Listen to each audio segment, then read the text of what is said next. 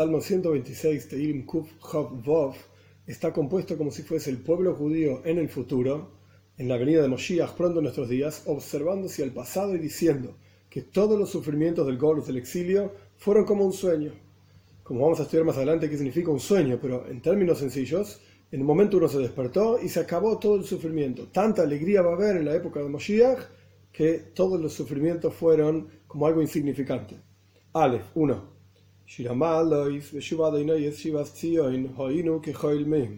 Una canción para las ascensiones, como explicamos varias veces, 15 escalones que había en el templo, entre un patio y otro patio, Esdras Noshim, patio de mujeres, Esdras Israel, el patio de Israel, se cantaban estos salmos en estos escalones. Cuando haga retornar Dios a los cautivos de Zion, al pueblo de Israel, literalmente está escrito, fuimos como soñadores pero es un pasado que en realidad está hablando hacia el futuro. En el futuro vamos a decir, fuimos como soñadores en el pasado. Veis, dos.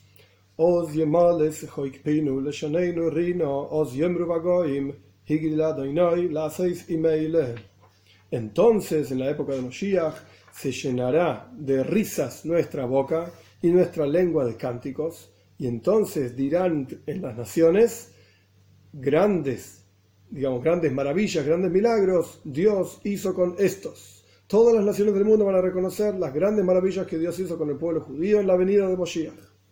Gimel 3. Higdil viene de la palabra Godel, grande, grandes maravillas, digamos, Dios hizo con nosotros y estaremos alegres. Pues, literalmente dice que fuimos alegres, pero de vuelta está hablando hacia el futuro estaremos en un gran nivel de alegría. Dale, 4. Entonces viene una petición, cuánto el Salmo está hablando que en el futuro va a venir Mashiach y vamos a estar felices y va a ser como un sueño, etc. Pero en, la práctica, en el momento de la composición, en el momento que nosotros lo decimos, Mashiach no está. Entonces, la petición es, haz retornar Dios a nuestros cautivos, Kafikim Banegev para que sean como corrientes de agua en una tierra seca. Es decir, la tierra seca está mal, es como el pueblo de Israel en el exilio, entonces necesitamos afikim, necesitamos corrientes de agua. Y esto es lo que va a ocurrir en el momento que Dios haga retornar al pueblo de Israel, la tierra, al pueblo judío, a la tierra de Israel. Hey, 5. El mismo concepto, aquellos que plantan, siembran con lágrimas, con alegría, cosechan los comentaristas explican qué es lo que sembramos y qué es lo que cosechamos. Durante el momento del gol del exilio, sembramos mitzvot, preceptos, observancia de Torah y mitzvot, vínculo con Dios. Esto es lo que sembramos, y a pesar de que no vemos el resultado, pero, Berrina vamos a cosechar esos resultados y la recompensa de toda la Torah y mitzvot que hicimos en el exilio con alegría. Ahora no lo vemos ese resultado y ahora incluso lo sufrimos, Dios libre y guarde. Vov 6.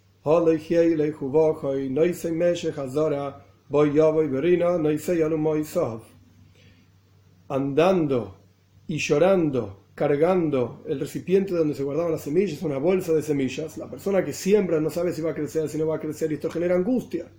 La persona en el exilio cumplimos mitzvot y tenemos anhelo de que venga Moshiach, y esto nos genera angustia porque en la práctica no lo vemos, no vemos los resultados. Y sin embargo, voy yo, voy berrina iremos con alegría, no Moisaf cargando las espigas, los conjuntos de espigas, en el momento de la venida de Moshiach, viendo el resultado de todo el esfuerzo y trabajo que hicimos durante el exilio.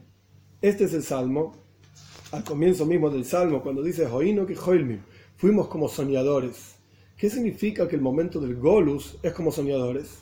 La traducción literal que explicamos es que en el momento del exilio, en el momento de la Geula, de la redención, para decir que el exilio fue como un sueño. ¿Qué significa que nosotros en el exilio vivimos en un sueño? Y la idea es la siguiente. Un sueño significa la unión de cosas opuestas. En un sueño uno puede ver un barco volando por los aires, pero los barcos están en el mar.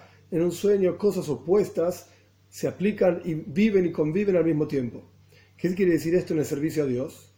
Cuando una persona reza, una persona medita en la grandeza de Dios antes del rezo, durante el rezo, etc., y despierta en su interior cuando está diciendo Shema Israel, escucha a Dios, nuestro Señor, es uno.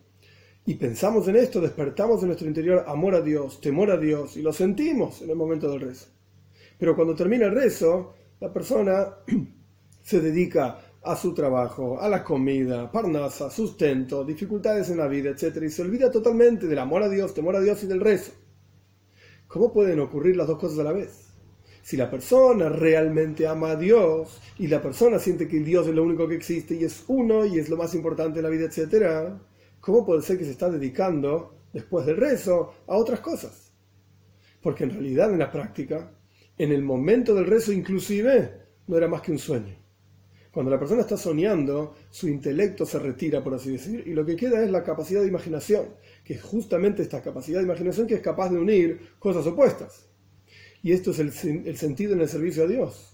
A pesar de que despertamos amor a Dios y temor a Dios en, la lectura del Shema, durante el rezo, en el corazón, etc., pero esto se va.